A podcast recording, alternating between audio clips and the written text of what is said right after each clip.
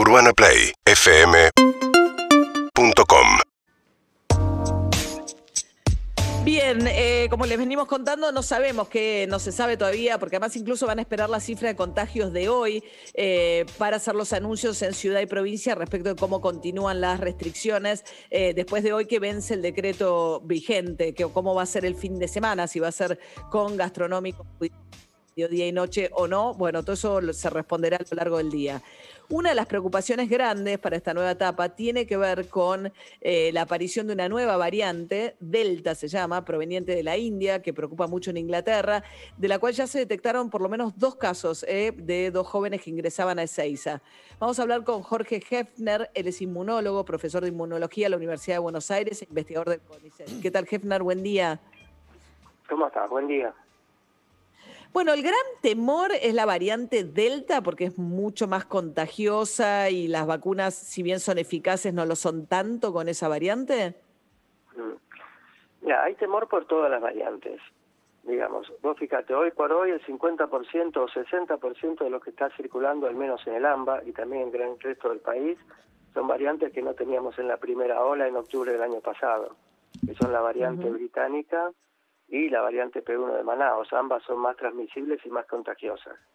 Ahora, esta nueva variante es una variante que todavía no se detectó como variante circulante. Sí, en dos chiquitos que llegaron hace aproximadamente un mes, mes y pico de París con su familia, hicieron el aislamiento y el consorcio país que monitorea centenares de muestras cada dos o tres semanas informa los resultados, no detectó circulación de esta variante. ¿Por qué preocupa esta variante?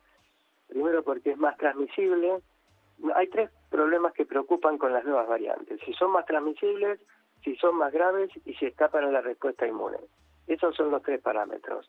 La variante india está mostrando ser más transmisible, por lo que vemos particularmente en Reino Unido y también en Estados Unidos, donde hay un 5 o 6% de lo que circula variante india. No sabemos si es más agresiva, no hay datos sobre eso, y sí, lo que vos mencionabas es correcto en un trabajo que fue publicado hace semana y media, dos semanas, por autores de Estados Unidos y Reino Unido, se muestra que tiene una capacidad no absoluta, pero sí importante de evadir la respuesta inmune protectora de dos vacunas que se usan afuera, que una usamos acá, Pfizer y Oxford AstraZeneca. Entonces es un motivo adicional de preocupación. O sea, evade esas vacunas, ¿qué quiere decir? ¿Que les quita eficacia o, las anula por completo? ¿Cómo se estudia el asunto este de la evasión? La evasión es, vos cuando te vacunás, desarrollás anticuerpos y los anticuerpos bloquean al virus.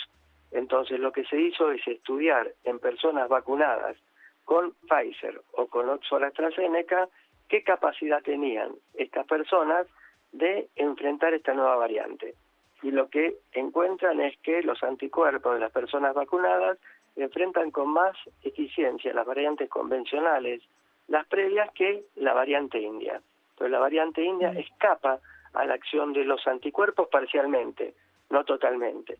Pero entonces la eficacia de protección frente a la variante india disminuye. Ese es el, problema que preocupe. No desaparece, pero sí disminuye. Claro, está el caso de Susana Jiménez, que tiene cierta notoriedad porque es Susana Jiménez, pero que se había vacunado con la primera dosis de Pfizer. Aparentemente, cuando fue a vacunarse con la segunda, quizás ya estaba contagiada, pero ahora está internada porque está, digamos, no, está en una situación de riesgo, pero habiendo tenido las dos dosis, así todo, eh, termina en una situación de cierto compromiso respiratorio. Sí, e, e, eso es importante aclararlo, eh, porque incluso con dos dosis de Pfizer completas, es decir, completa significa primera dosis, segunda dosis y esperar 14 días. O con dos dosis de Sputnik, hay personas también que han fallecido de la infección. Eso tiene que ver con el término de eficacia. La eficacia de protección no es del 100%.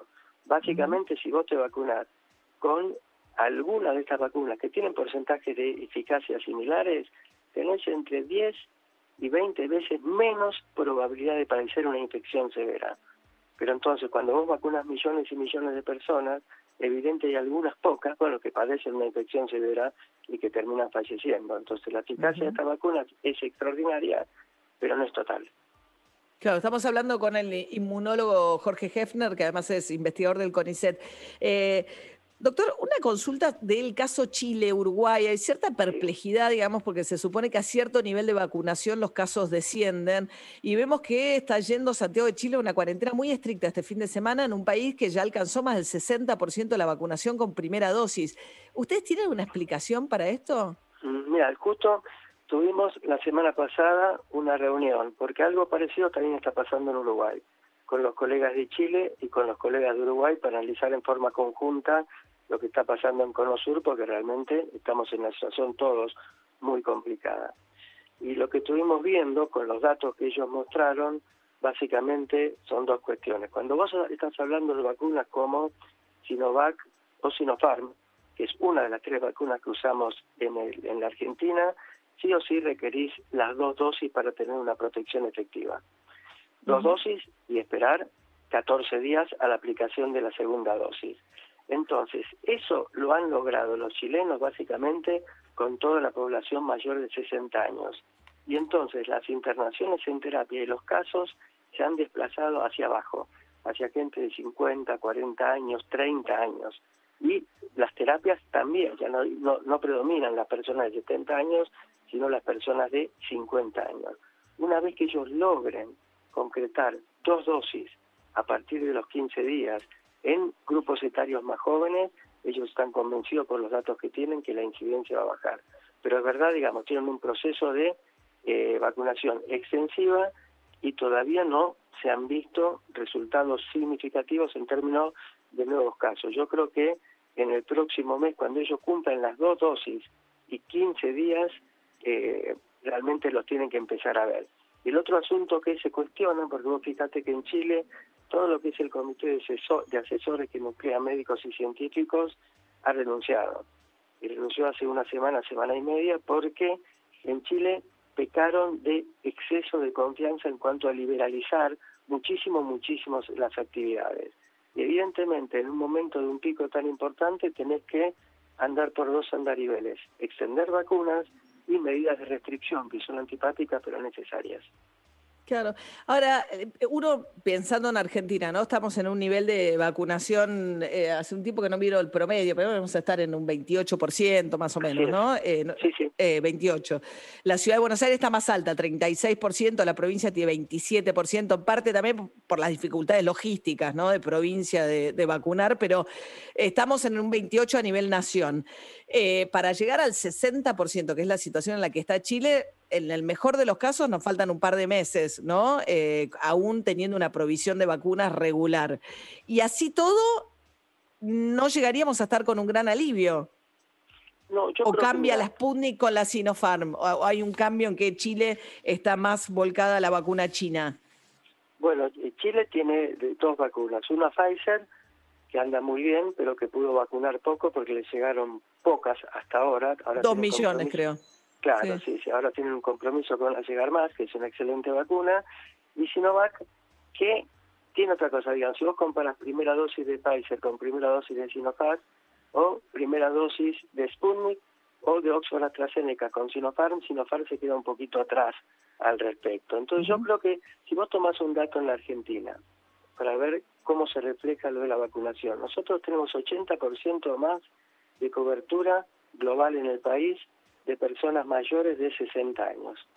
Y cuando vos vas a ver hoy por hoy el promedio de edad en las terapias intensivas, según lo que saca la SATI la semana pasada, es de 54 años. Es decir, que las vacunas están protegiendo, están protegiendo a las personas que tienen incluso una dosis, y esperemos que ahora se complete en la medida que se completa el tercer y cuarto mes la segunda dosis. Es decir, que están protegiendo, pero tenemos un pico de contagios enorme enorme, enorme.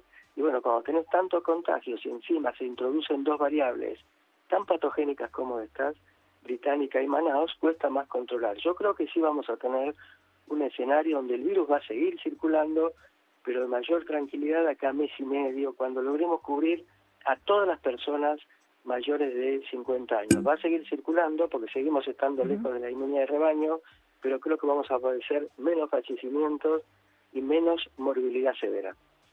Claro. Esto, estamos hablando con Jorge Hefner, inmunólogo y investigador del CONICET. Esto coincide con agosto, ¿no? Que dijo Carla Bisotti, podríamos ver cierto alivio.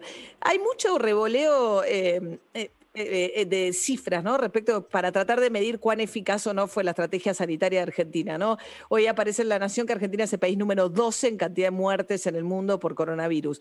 Em, habría que ver muertes por cantidad de habitantes, además no todos los países cuentan las muertes de la misma manera. ¿Hay manera de saber, o sea, ustedes tienen ciertos parámetros para decir lo estamos haciendo bien, mal o muy mal?